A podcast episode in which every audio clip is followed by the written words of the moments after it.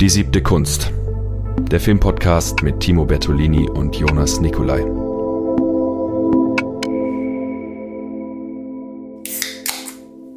Welches Bier trinkst du heute?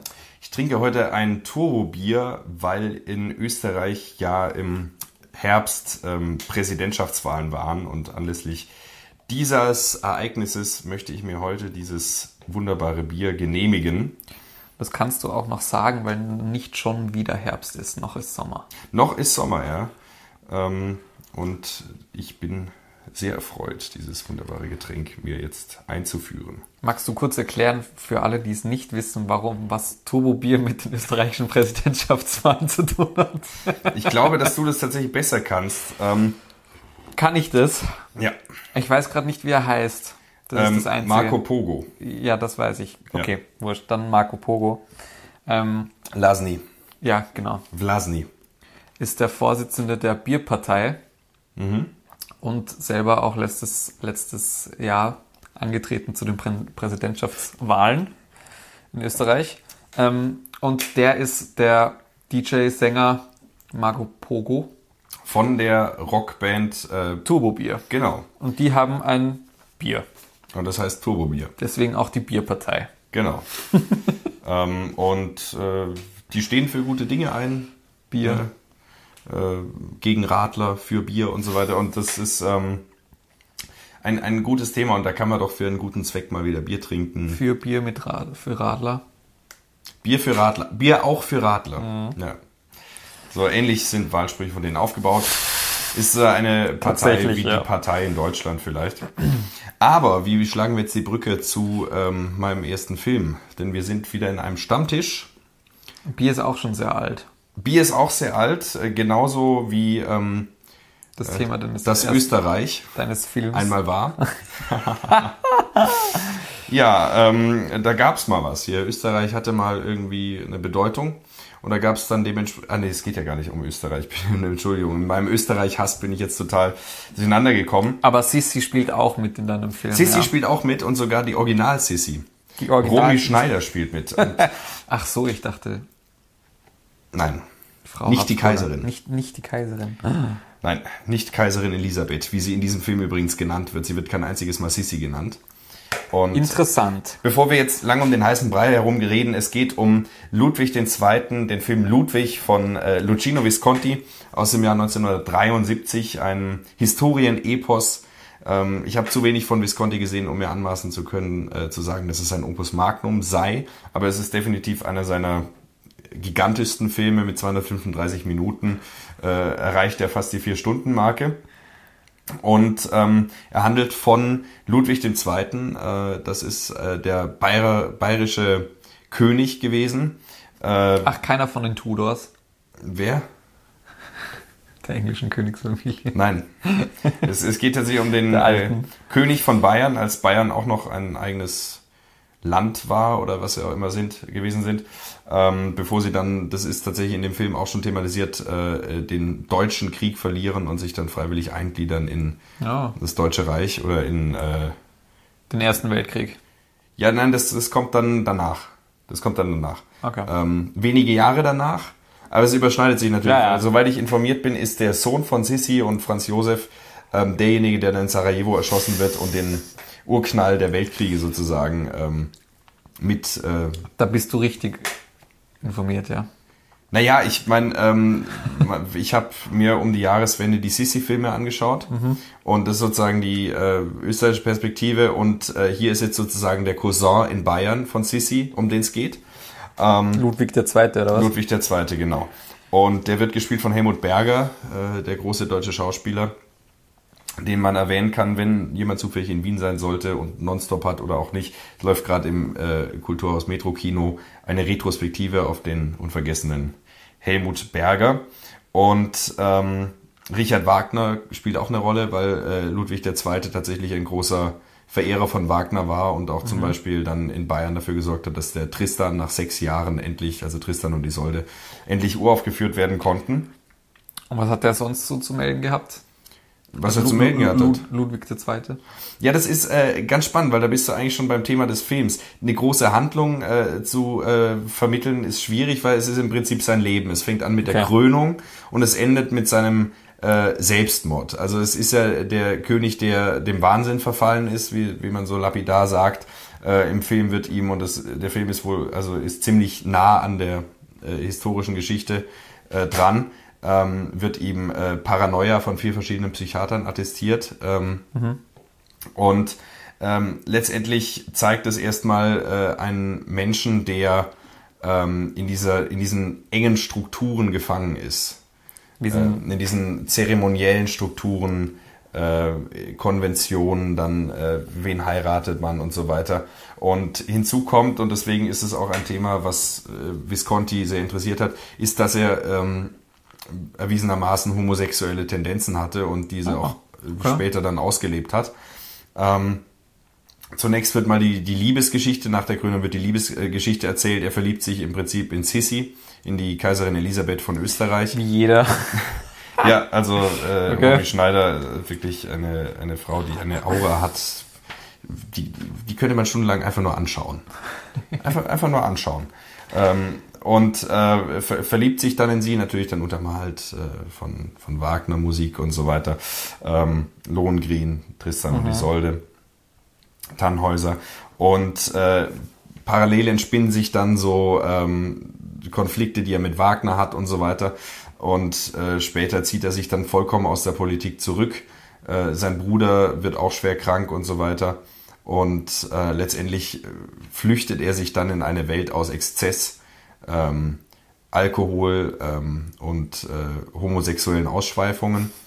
Ähm, was schließlich dazu führt, dass die Regierung äh, ihn entthronen will, um seinen jüngeren Bruder dann einzusetzen, was sie tatsächlich dann auch schaffen, nachdem er erst Widerstand leistet und was dann letzten Endes dazu führt, dass er sich und denjenigen, der auf ihn aufpasst, dass er sich nicht umbringt, umbringt. Damit endet dieser vierstündige, damit endet dieser vierstündige Film. Also es ist wirklich ein Epos, für das man Zeit braucht. Also Naja, Ähm, vier Stunden. ja, aber man, man braucht mehr Zeit als diese vier Stunden, weil es ist so ein Brocken, den man verdauen muss. Man wird überflutet mit Bildern, äh, gleichzeitig unglaublich langsame Aufnahmen und äh, zum Beispiel die ersten 15 Minuten sind fast eine Satire. Ich glaube, es sind 15 Minuten, wo man einfach nur diese Krönung erlebt und der begrüßt den, die reden gar nichts, die begrüßen nur den, er verbeugt sich vor dem, er küsst den, er küsst den, dann gehen sie im Kreis, dann kommen sie in den Aber nächsten das, Raum. war das wirklich eine Viertelstunde oder hat sich's einfach angefühlt? Vielleicht waren es nur zehn Minuten, aber es waren definitiv sowas um den Zu Dreh lang. Nein, nicht zu lang, im Gegenteil. Aber irgendwann denkt man sich so, das ist ja fast schon eine Satire. Aber ähm, darauf zielt Visconti nicht ab, sondern es ist eigentlich das Porträt eines Menschen, der in dem, was er sein will, und er flüchtet sich dann auch in die Kunst mit Wagner und indem er dann Schloss Neuschwanstein errichtet und da seine Grotte baut. Ich weiß nicht, ob du davon mal was gesehen hast. Ich war mal dort. Der Nee, hat da unterirdisch dann so eine Grotte gemacht, die er beleuchtet hat und so weiter und hat sich da wirklich irgendwie versucht, in die Kunst zu flüchten, aber letztendlich ist er ein Mensch, der ähm, aus der Zeit gefallen ist oder seiner Zeit voraus ist oder einfach nicht in diese Rolle passt und deswegen sich aus dieser auch zurückzieht. Ich kann mir, ich bin mir, ähm, hast du letztes Jahr Corsage gesehen? Nein. Ah, verdammt. Ich bin mir nämlich gar nicht mehr sicher, ob, ich kenne mich mit der, mit dem Leben von der Sissi jetzt nicht mega gut aus. Ähm, ob er da auch eine Rolle gespielt hat. Das kann, Das ich, kann ich ich dir nicht sagen. nicht. Na, es hängt alles zusammen, weil natürlich auch zum Beispiel ein gewisser von Bülow aus Preußen auftritt, was äh, die Adelsfamilie ist, aus der Loriot abstammt und so weiter. Also, und es wird im Film einmal explizit gesagt, diese ganze monarchische ähm, Welt ist ein einziger Haufen von Inzest. Also er verliebt sich in seine Cousine, heiratet später die Schwester und so weiter.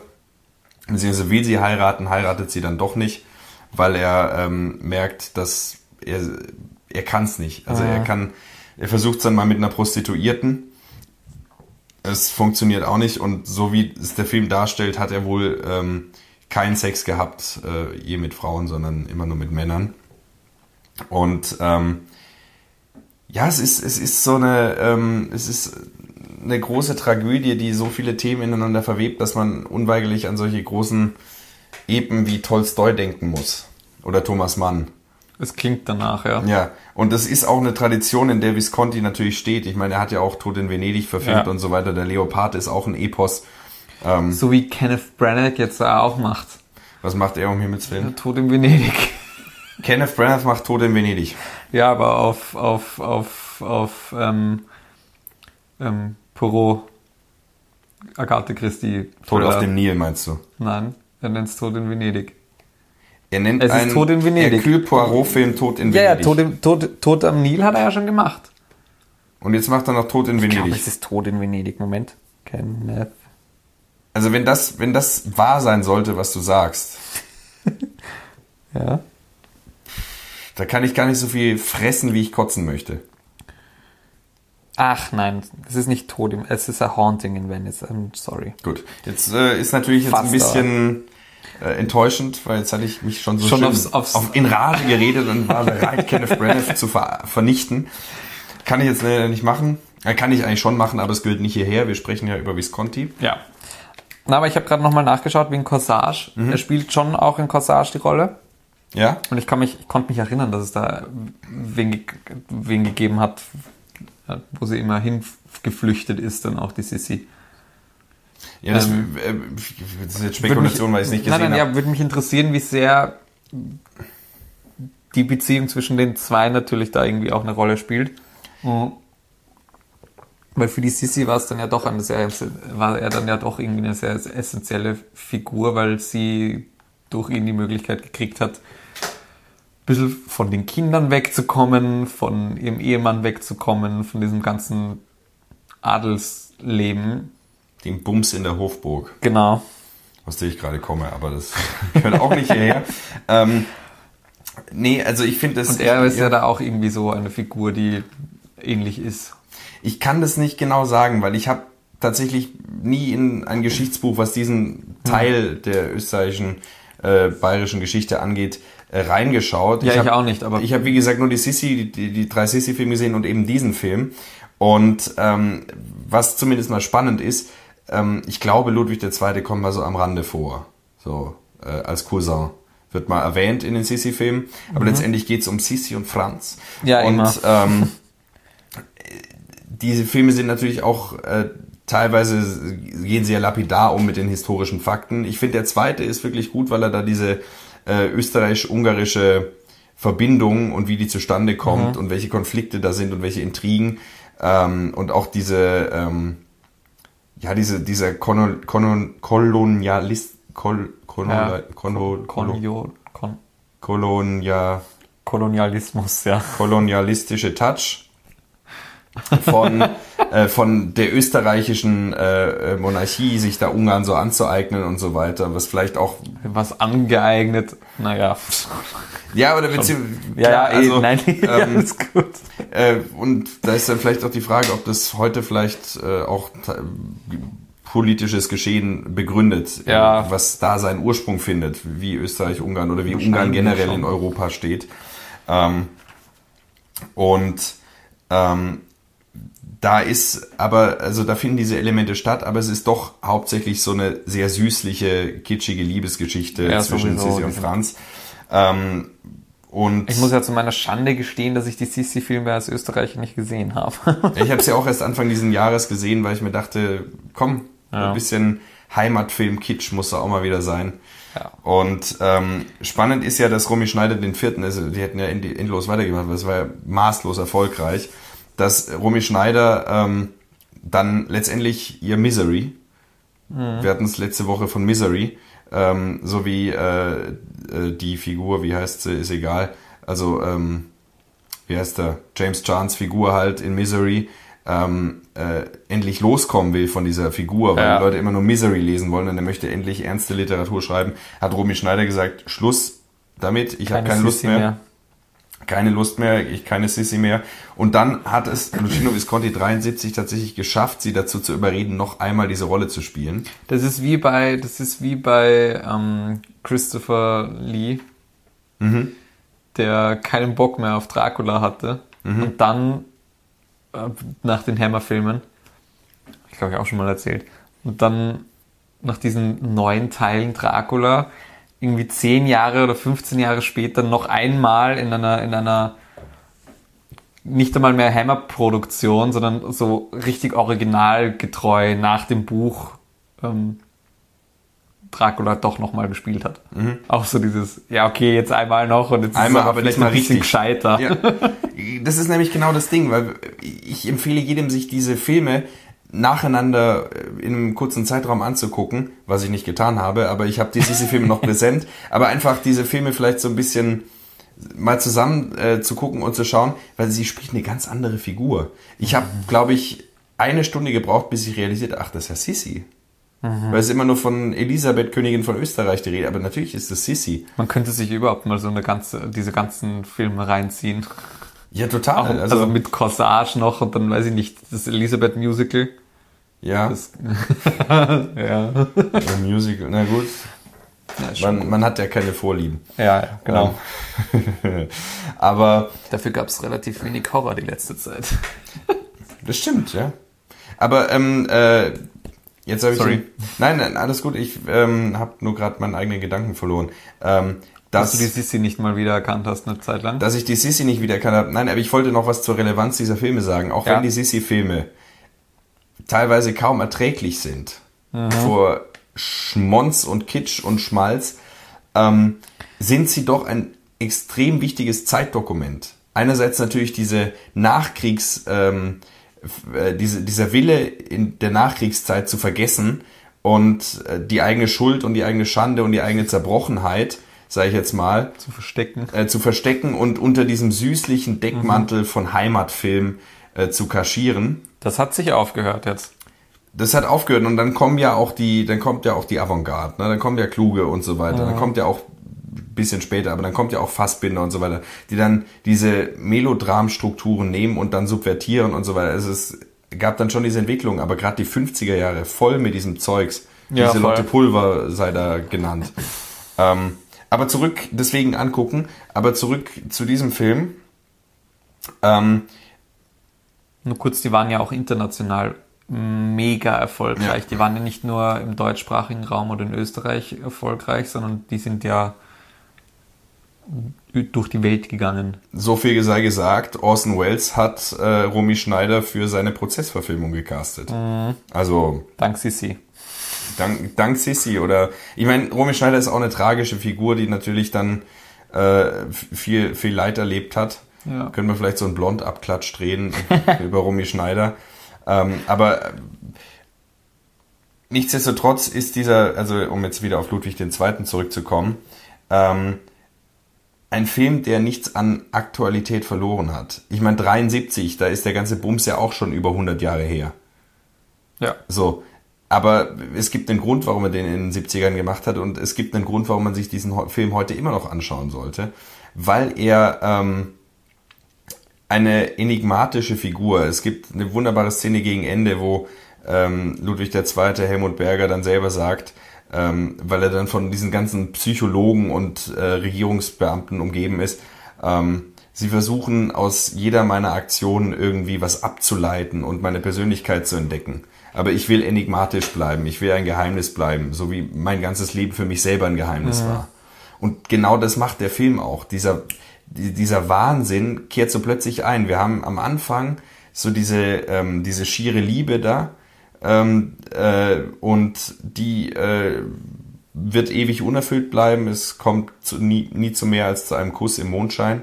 Ähm, und äh, dann irgendwann kommt der Moment, wo er krank ist und dann plötzlich kippt es alles ja. und man ist so ein bisschen alleingelassen und fragt sich, äh, wie jetzt war doch gerade eigentlich noch der, der, der Held, mit dem man so, und dann verliert man ihn und äh, der Film charakterisiert ihn genauso, wie er sich dann selber auch bezeichnet, als enigmatisch und als nicht entschlüsselbar. Und ich glaube, in dem Zusammenhang ist er, ich hatte es schon gesagt, eine Figur, die irgendwie ähm, nicht zur Verwirklichung ihrer selbst kommen konnte, aufgrund der Umstände. Und damit ist es natürlich auch ein Abgesang auf, im, im Sinne des Radetzky-Marschs von Josef Roth, ein Abgesang auf diese Welt mhm. und keine Verklärung. Wenngleich natürlich dann die Aufnahmen, wo er im Boot fährt und dann läuft Wagner und so weiter und die Schwäne und das Ganze. Es sind wunderschöne Aufnahmen, es sind äh, historisch, Historienfilmaufnahmen, Aber es ist nie Verklärung im Sinne von Sissy, sondern es ist ein wirklich sehr bewegendes Drama. Und äh, ich will auch gar nicht sagen, was es jetzt für mich bedeutet, weil ich glaube, das ist individuell, aber ich glaube, individuell, aber ich glaube, das bietet Potenzial für jeden, Ja. da für sich was zu finden, was einen selbst berührt. Das finde ich überhaupt, also ich meine, muss ich jetzt wieder ein bisschen ausholen vielleicht. Bitte. Aber das, das finde ich bei allgemeinen Historienfilmen sehr häufig so. Dadurch, dass die einfach auch so große Themen behandeln und auch so lang sind oft, dass da doch dann irgendwo immer was für jeden drin steckt. Ja. Wenn man sich denn dazu bringt, sie tatsächlich zu schauen, weil sie sind dann doch, also für das heutige schnelle Kino, und mittlerweile kommen auch nicht mehr viele solche Historienfilme raus. Ganz vereinzelt. Jetzt im äh, Herbst kommt Napoleon von Ridley Scott. Ja, schauen wir mal, wie sehr Historie das ist und wie sehr das auf, auf Action wieder gemacht wird. Ja, und Und darauf so, wollte ich hinaus gerade, so dass, dass sie sind schon sehr langsam und träge, aber das ist ja nichts Schlechtes. nee, Und das ist, glaube ich, das, was die meisten dann immer so abschreckt von solchen Filmen. Sie so, ja, da, die, da ist mal eine Einstellung drin, die eine Minute lang geht. Da ist mal, weiß ich nicht, 20 Minuten einfach nur, oder 20 Minuten wahrscheinlich eher eineinhalb Stunden nur Gerede, ohne dass wirklich da groß Action passiert oder irgendwie Spannung aufkommt, große. nee, So ja, kenne ich es zumindest. ja, das das ist so. Und ich, jetzt, bevor jemand irgendwie dann abgeschreckt ist, ne, ähm, mir geht's auch so. Ja, ja, voll. Historienfilme sind sowas, ähm, da muss man reinfinden. Und genauso, wenn ich so ein äh, 1600 Seiten Tolstoi, Krieg und Frieden lese, da Oder ist sehe, das gibt's auch eine Ja. sechsstündige Verfilmung. Ja, also fehlt mir noch, aber ich denke mir dann immer so, ähm, das ist, da hat man schon Respekt vor.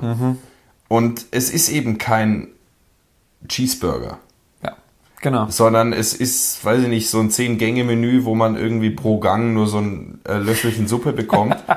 Aber man, man, man lässt sich, wenn man sich dann wirklich drauf einlässt, dann Den kommt abgezählten Kaviar. ja den abge genau dann ge gefüllter Schnittlauch. ähm, dann, äh, dann kommt irgendwann der Punkt, wo man plötzlich überwältigt ist. Also so geht's mir immer. Dann lese ich und dann redet der mit dem in äh, Anna Karenina und der mit dem und der mit dem und dann sind sie da und dann sitzen sie da und labern da und dann fahren sie da in Ja. Urlaub und dann labern sie da und dann labern sie da und so weiter und so weiter und so weiter. Und plötzlich kommt dieser Moment, wo man sich denkt, wow, Dieses innere, das ist, ich finde, das sind, das sind die Filme, wo Film als Medium das noch am ehesten schafft, in einen Zustand der inneren Kontemplation zu versetzen. Ja. Und ich muss auch sagen, also das ist kein Kriterium, aber ich, ich finde, es ist als persönliche Erfahrung, sage ich das, und ich wünsche jedem, dass er auch solche Erfahrungen hat oder mit diesem Film diese Erfahrung hat oder generell. Ähm, es war wie eine Reinigung. So, es, Ja, es ging genau. mir wunderbar danach. Ja, so, voll.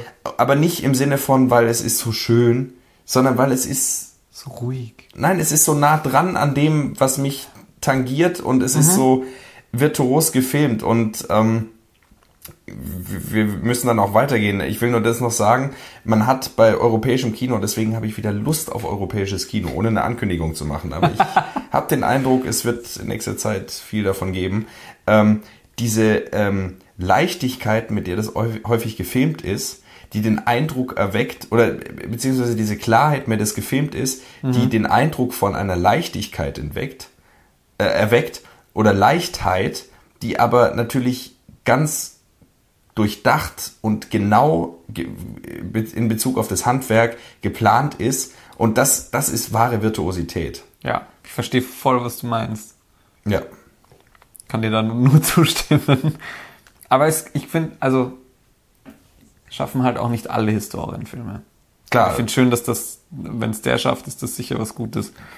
Es kann genau in die andere Richtung auch gehen, dass du dann einfach wirklich rausgehst und denkst, was war denn das jetzt für ein langer, langweiliger Mist? Kenn Aber das sind meistens nicht die, die noch groß übrig geblieben Genau, sind. das ist ja das Schöne. Die Geschichte selektiert für uns die, die Kirschen heraus. Ja. Meistens. Davon natürlich auch nicht verallgemeinern. Es gibt verschollene Perlen.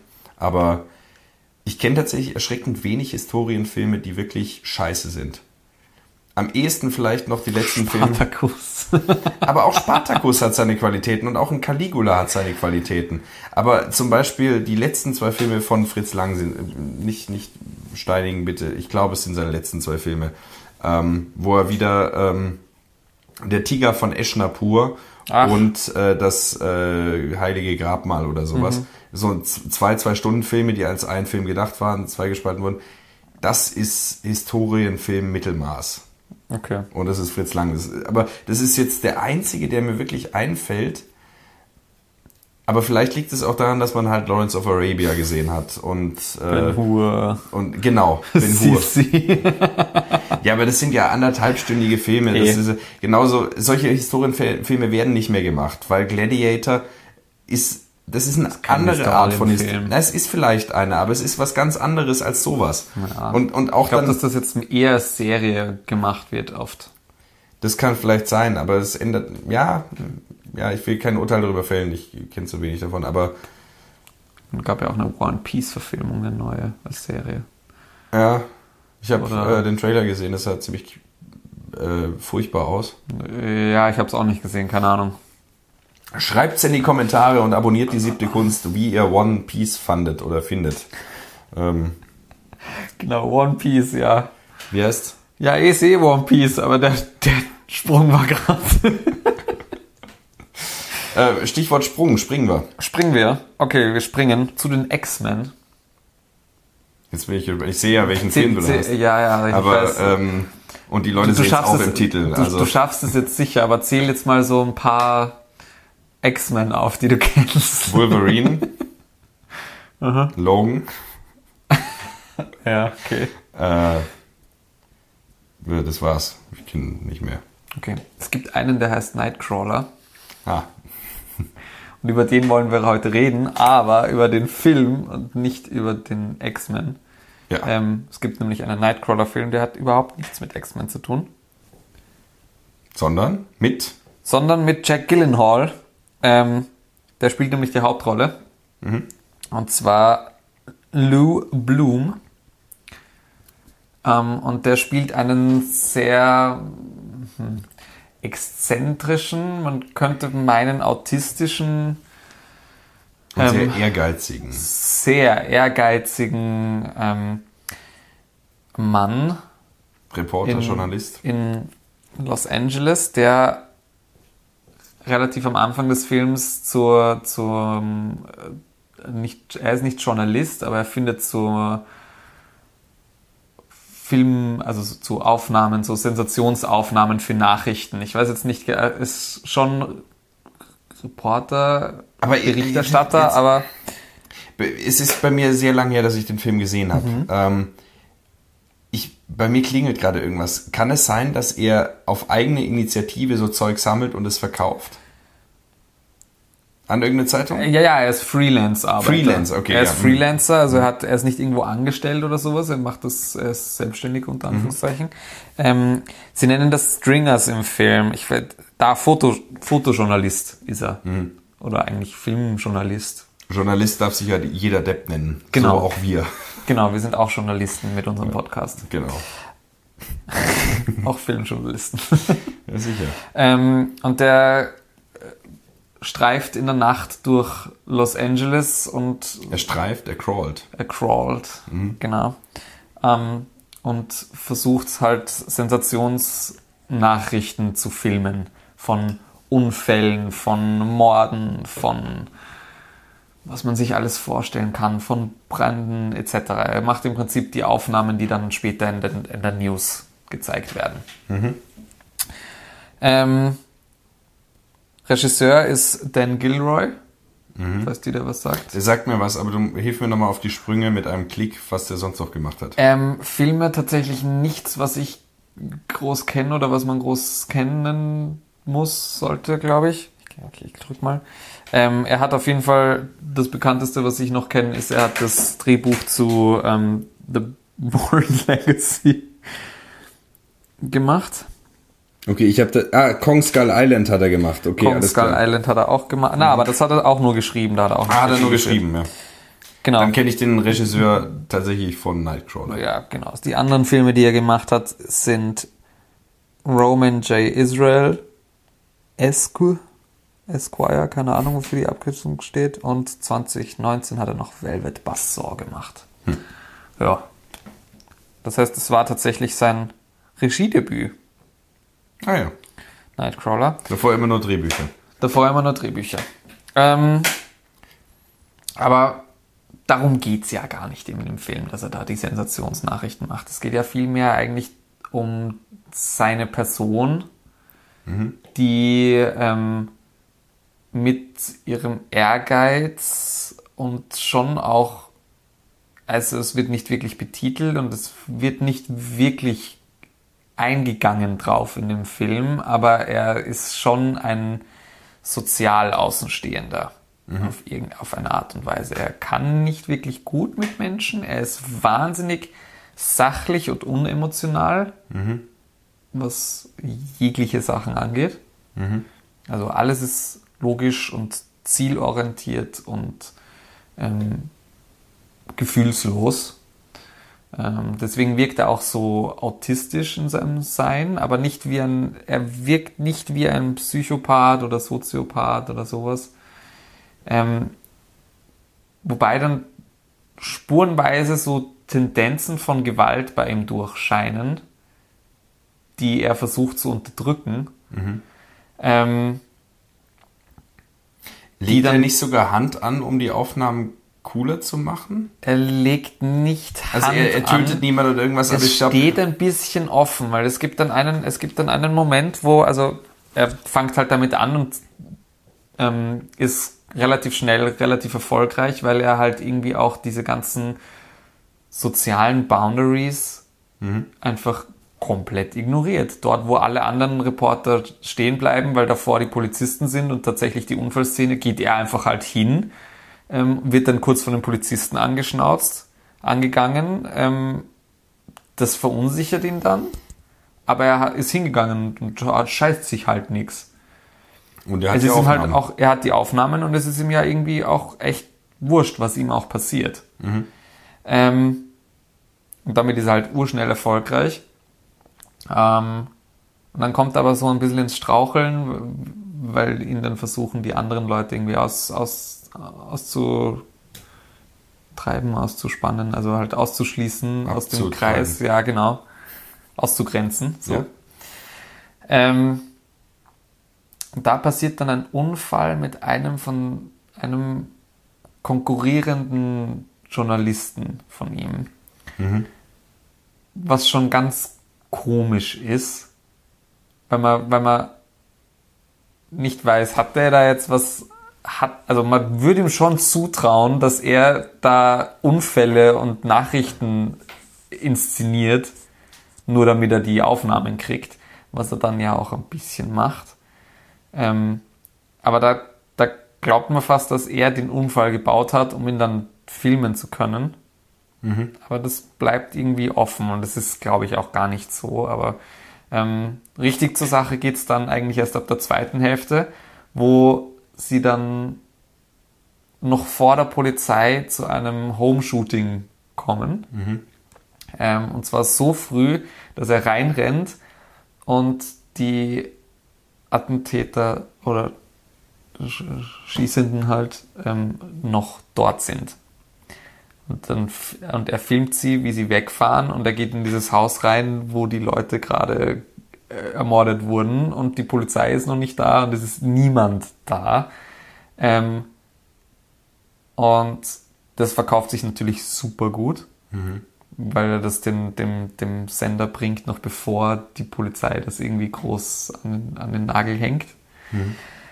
Ähm, und verheimlicht aber ihnen und der Polizei, dass er die Attentäter gefilmt hat. Weil er das halt nutzen will, dass er. Ähm, was machst denn du da jetzt? Nix, nix, red weiter. dass er ähm, einfach selber den Tätern nachspürt, um dann auch noch den Finderlohn einzustreichen und Kohle dazu machen, weil er dann kontrollieren kann, wann die Polizei ihn die Leute festnehmen und dann natürlich sofort vor Ort ist, um das zu filmen. Mhm. Ähm, also da ist er schon skrupellos und bricht eigentlich, also bricht schon auch Gesetze. Also er lügt auch wirklich aktiv die Polizei an, obwohl er eigentlich helfen könnte, diese Täter zu finden. Ähm, und ist da in dem Ganzen voll isoliert von der Gesellschaft irgendwie auch. Es gibt dann die, die ähm, Nachrichtensprecherin, die Directorin von den News dort mhm. bei einem von den Channeln, wo er halt arbeitet, ähm, mit der möchte er dann eine Beziehung eingehen, aber auch äh, benutzt das eigentlich mega sachlich. Mhm. Also da ist ja auch wieder überhaupt keine Emotion dahinter, sondern geht es nur um das Geschäft für ihn in Wirklichkeit. Und es ist alles ganz, ja, weiß ich nicht. Es ist so, es hat was von Taxi Driver, finde ich. Interessant. Also von, von, diesen, also ich musste sowohl an Taxi Driver als auch an ähm, Once Again äh, King of Comedy denken. Mhm. ähm, weil sie auch, weil sie auch das alles irgendwie so, so Charaktere sind, die isoliert sind von der Gesellschaft und eigentlich versuchen irgendwie doch noch dazu zu gehören und aber ähm, alles rundherum wahrnehmen, wie grauenvoll nicht die Gesellschaft ist. Ähm, du verunsicherst mich gerade die ganze Zeit. Nein, ich, ich werde gleich was dazu sagen, was ja, ich da mache. Ähm, ähm Und das mochte ich eigentlich sehr gern. Bei Joker, ich fand ja Joker auch sehr gut. Der, ich wollte gerade sagen, wenn du King of Comedy und Taxi Driver in einem Atemzug erwähnst, dann ist es ja durchaus äh, sinnvoll oder ja, naheliegend, auch diesen mittelmäßigen ich fand Paul ja, Phillips ich, Film. Ich fand erwähnen. ja Joker gar nicht so schlecht, aber es ist halt, es, er war halt unterhaltsam. Aber Nightcrawler bringt da, obwohl er mich auch an die zwei selben Filme erinnert, so wie es Joker gemacht hat, noch sehr viel was Eigenes auch rein. Mhm. Weil, weil er, weil er ist nicht so ähnlich wie die Charaktere bei den zwei Filmen, sondern er ist so, huh. es war auch so ein Alleingänger und hat auch so diese unterschwellige Gewalt in sich und mhm. will halt auch in dieses Fernsehbusiness, News-Business rein, aber anders. Ist einfach so, so absolut regellos. Und das stellt auch, also ein anderer Aspekt, den der Film sehr krass hat. Meine Fresse. Entschuldigung. Möchtest du, mir einfach sagen, was du suchen möchtest? Weil nein, ich ähm, musste. Jonas ist die ganze Zeit an meinem iPad am herumtun und Ja, was. nein, ich musste nämlich total denken an einen Film und ich glaube, dass es Mike, Michael Douglas ist, der da mitspielt. Vielleicht weiß jemand, wie dieser Film heißt. Es handelt von so auch so einem Soziopathen, der dann äh, auf ganz dubiose Weise ähm, eine Frau stalkt, indem er, indem er sie filmt und so weiter. Und das ist auch so ein Psychothriller Thriller mit so einer ähm, äh, so äh, nicht 8 mm, irgendwas mit äh, One Photo Camera, nee. Also es gibt es gibt drei. One Hour Photo. One Hour Photo heißt der Film. One Hour Photo, das sagt mir überhaupt nichts. An den muss ich jetzt gerade denken, aber ich habe zu. Äh, es gibt einige Filme, die, die in, im Wikipedia-Artikel als Inspiration auch drin stehen, unter mhm. anderem King of Comedy. Steht One Hour Photo? Nee, One Hour Nein, Photo könnte to dann. Die For steht noch drinnen und The Talented Mr. Ripley. Hm. Von wann ist der Film? Ähm, 14. 14. 2014. Ähm, gut, genau. dann ist One Hour Photo, ich glaube, der ist äh, 2000 oder sowas, auf jeden Fall Anfang des Jahrtausends gedreht worden äh, vielleicht eine mögliche weitere Inspirationsquelle. Vielleicht ist es jetzt auch gerade Quatsch, aber worauf ich auf jeden Fall denke, ich war nur eine Assoziation, mhm. vielleicht kann jemand mehr sagen. Ähm, eine weitere Assoziation ist äh, natürlich ähm, Mann beißt Hund. Das belgische Meisterwerk. Weiß ich nicht. Es ist eine Medienkritik, die zeigt, wie Journalisten wortwörtlich über Leichen gehen, um ihrer Sensationsgeilheit, beziehungsweise man muss ja nicht, darf ja nicht ja, die Journalisten, man darf ja uns Journalisten nicht beleidigen. Man muss äh, sagen, ähm, die Journalisten werden dazu Die gedrängt, Journalisten. die, die weltentfremden Journalisten werden dazu gedrängt, ähm, dem nachzukommen, wonach die Masse giert. Ja, das ist interessant, weil das da, da zeigt Nightcrawler beide Aspekte, die du gerade angesprochen oder nicht angesprochen hast. Also sowohl wie, wie sehr ähm, die Medien und, und die, das Publikum, die Zuschauer in ihrer Sensationsgier die Leute zu noch krasseren und noch unethischeren Taten drängen. Man, man sie, sehe sich nur mal diese ganzen True Crime Dinger an, Podcast, Serien, Ja. was auch immer. Es ist äh, eine Apotheose des Serienkillers. aber auch die andere Seite, ähm, dass, dass die Journalisten da ja auch selber voll drauf geiern. Also, dass, es, dass sie nicht nur dazu gedrängt werden, das Journalisten sind auch Menschen, könnte man sagen. Genau. Mediengeile. Ja, diese doppelte Tendenz, kleiner Insider, wird ja auch ähm, bei, bei Mann beißt Hund sichtbar, äh, weil wir ja sozusagen die Mockumentary sehen. Also wir sehen ja. Ja. diese Aufnahmen und wir sind ja auch fasziniert. Und gleichzeitig sehen wir dann immer mal, wie die Journalisten ins Bild gehen, dann stirbt der Kameramann, dann gibt's so einen kleinen Nachruf und dann drehen sie weiter. Irgendwann legen sie selbst Hand an und so weiter, bis dann zum ähm, entsetzenden Finale im Mittelteil, wenn du dich an eine gewisse Vergewaltigung mit Ausweitung erinnerst. Ähm, wo, also nur kurze Randempfehlung, da muss ich auch sehr dran denken, jetzt gerade, wo War du mir schon lange nicht mehr so gory. ja, es stimmt. Also Mann beißt Hund ist wirklich eine bitterböse schwarze Satire, anders als Triangle of Sadness, ähm, die wirklich den Finger in die Wunde legt und dabei wahnsinnig lustig ist An und im entscheidenden Moment das Lachen in den Hals zurückschlägt. An Triangle of Sadness musste ich auch nochmal denken bei dem Film, weil auch, wo wir letzte Woche drüber geredet haben, dass beide Filme auch diese Kapitalismuskritik in sich haben wieder. Ähm, weil es dem Lou ja sehr wohl drum geht, einfach Kohle zu machen. Also der hat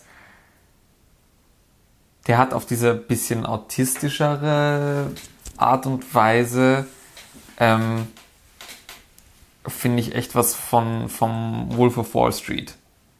Auch dieses dieses der ist so wahnsinnig geldgeil und hat hat so fokussiert auf, ich habe mein Business und ich habe meinen Businessplan, ich habe mir da meine Ziele gesteckt und nein, ich kann dir da nicht mehr Geld. Also es geht auch die ganze Zeit um Geld und um seine, Sp- seine Sprache, wie er mit jedem redet, ist Business-Sprache. Das sind einstudierte Floskeln, die halt so dieses, dieses eben diese Business-Sprache sind. Deswegen wirkt das auch so wahnsinnig unemotional, weil sobald es emotional werden würde, kann er nichts sagen. Aber da kommt er fast gar nicht hin, weil er, also das spricht auch, da spricht er einen Bogen drumherum. Und wenn er das mal macht, mit, explodiert da so eine Aggression dahinter. Gibt es eine Szene, wo er Spiegel, sagt, ne? Stichwort Spiegel. Und es gibt eine, eine Szene später sogar noch, wo er dann im Auto sitzt mit seinem Ange Angestellten. Ähm, ähm, und da matchen sie sich irgendwie gerade aus, ja, er möchte jetzt die, diese, die, die Täter stellen lassen, sozusagen. Ähm, und da kommen sie in so eine Gehaltsverhandlung rein und dann erpresst ihn der Mitarbeiter damit, dass er, dass er ja weiß, dass, dass, dass der Du eigentlich Scheiße gebaut hat und dass das, was er da macht, selber schon nicht mehr link vom Gesetz ist. Link vom Gesetz. Rechts. Entschuldigung. Es ist, es ist Es Link, ist nicht was, rechtens. Es, ja, rechtens. Es ist Link, was er macht. Ich würde dir zustimmen, Ähm, dass das ein Aspekt ist, aber ich würde gleichzeitig sagen, dass die große Stärke von Nightcrawler, soweit ich mich erinnern kann, eben ist, dass es nicht nur darum geht. Und dass er anders als äh, Triangle of Sadness, Nein, nein. Ähm, äh, darf ich noch? Ich war noch nicht bei meinem Punkt. Achso, du warst noch nicht beim Punkt, Entschuldigung. Nein, ähm, da gibt's dann das Gespräch, wo er, wo, wo sie gemeinsam im Auto sitzen ähm, und, und da sagt er einmal förmlich, dass er, dass sein Mitarbeiter sozusagen die Schnauze halten soll. Und dann sagt das wahnsinnig ruhig, so ruhig, wie man es von ihm normalerweise nicht kennt, weil normalerweise ist das relativ aufgedreht. Ähm, sagt er ihm so nicht im Wortlaut, aber so grob übersetzt, ähm, dass er eigentlich ihm am liebsten jetzt voll eine reinhauen würde und einfach Vollgas auf ihn losgehen würde, aber das macht er jetzt nicht, weil das gehört sich nicht. Und da kommt, da kommt so eine, und dass er, dass er, dass er, er genau, er sagt nämlich, er, er ist so allein, nicht weil er nicht mit Menschen kann, sondern weil er Menschen hasst.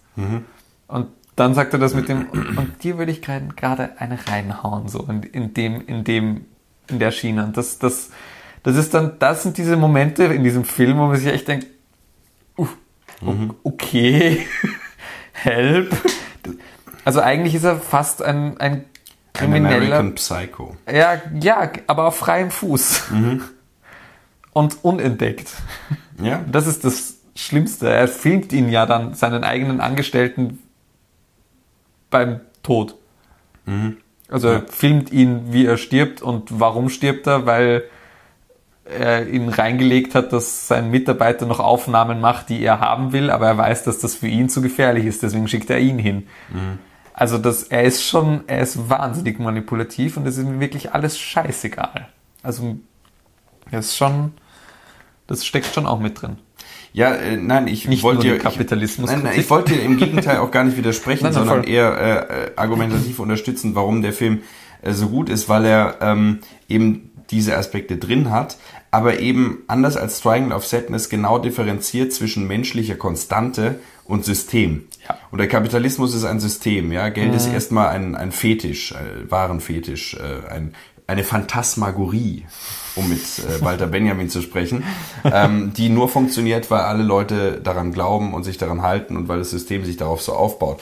Aber diese Sensationslust, diese äh, Gier auf ähm, menschliche Abgründe, die ist, glaube ich, auch unabhängig, unabhängig vom Kapitalismus im Menschen verankert und im Gegensatz zum kapitalistischen hierarchischen Denken äh, eine menschliche Konstante. Ja, absolut. Das nur als äh, nur als Ergänzung zu diesem, weil eben ja also äh, Ruben Östlund ja Widerlich. Widerlich. Im. Gegensatz zu Nightcrawler. ja genau, weil weil der Film das differenziert, Der Charakter? er arbeitet das raus. Widerlich. Der Charakter widerlich, der Film Aber super. der Film, ja, eine Perle. Genau. Der hat auch tatsächlich, er baut, also der ist ja irgendwie bei Release eigentlich so ein bisschen unterm Radar durchgelaufen, gefühlt. Mhm. Ähm, aber der baut momentan oder mittlerweile so eine Kult-Following auch auf. Also das ist, das ist schon nicht mehr eine versteckte Perle fast. Ja, ich, ähm, ich bin jetzt gerade nicht sicher, ob ich da was durcheinander bringe, aber weil ich es letzte Woche erwähnt hatte, Wolfgang im Schmidt und Triangle of Sadness, äh, nach wie vor Empfehlung, sagte, glaube ich, in dieser Kritik, aber wie gesagt, ich bin nicht sicher, es könnte auch was anderes sein, er sagte, ähm, wenn man das Problem von Triangle of Sadness mit einem Satz zusammenfassen müsste, dann müsste man sagen, Triangle of Sadness ist nicht Nightcrawler. Vielleicht ich das Hast du durcheinander. letzte Woche auch gesagt? Ich bin mir nicht sicher gerade. Ich auch nicht. Ich habe in letzter. Zeit sowieso die ganze Zeit Déjà-vus. Ja, aber das, dem würde ich so zustimmen, ob das jetzt deine Worte waren oder tatsächlich Wolfgang M. Schmidt. Filmanalyse, Ja. so wie wir hier machen. Ähm, genau. Dann gibt es noch so eine lustige Genre-Debatte um den Film. Genre, ja, was ist das? Ein Thriller? Ein Thriller, Horror ist, glaube ich, auch sogar dann dabei genannt worden. Polit-Thriller? Neo-Noir wieder ganz oft betitelt. Müsste ich nochmal gucken, um das Sehe ich beurteilen. nicht so ganz, weiß ich nicht, muss ich sagen. Gibt es Aufnahmen, wo er Jazz hört und raucht? Jazz nicht, aber Raucher auch nicht, actually. Dann ist kein Neo-Noir. Ähm, aber ich sehe es schon ein bisschen vom Schnitt her und von den Einstellungen zumindest. Mhm. Wobei, ich meine, Taxi Driver ist Neo-Noir. Vielleicht noch hier. Und das ist, dann kann, also weiß ich nicht, 40 Jahre später. ja. Aber ja. Na gut, es gibt ja auch immer noch Spätwestern, also Ja, Abgesehen Viel zu davon, spät, Western. Viel zu spät, Western. Abgesehen davon, dass Neo-Noir natürlich auch ein wunderschönes Wort ist. Neo-Noir. Das stimmt. Ja. Aber was auch cool, also was ich sehr an dem Film mochte, ist, dass der, dass er all das, was, was ich jetzt von dem Charakter erzählt habe, sehr wenig eigentlich durch den Dialog rauskommt. Und dass sehr wenig wortwörtlich drüber geredet wird, sondern ganz viel durch die Bildsprache auch wieder funktioniert. Wie das immer bei guten Filmen sein soll.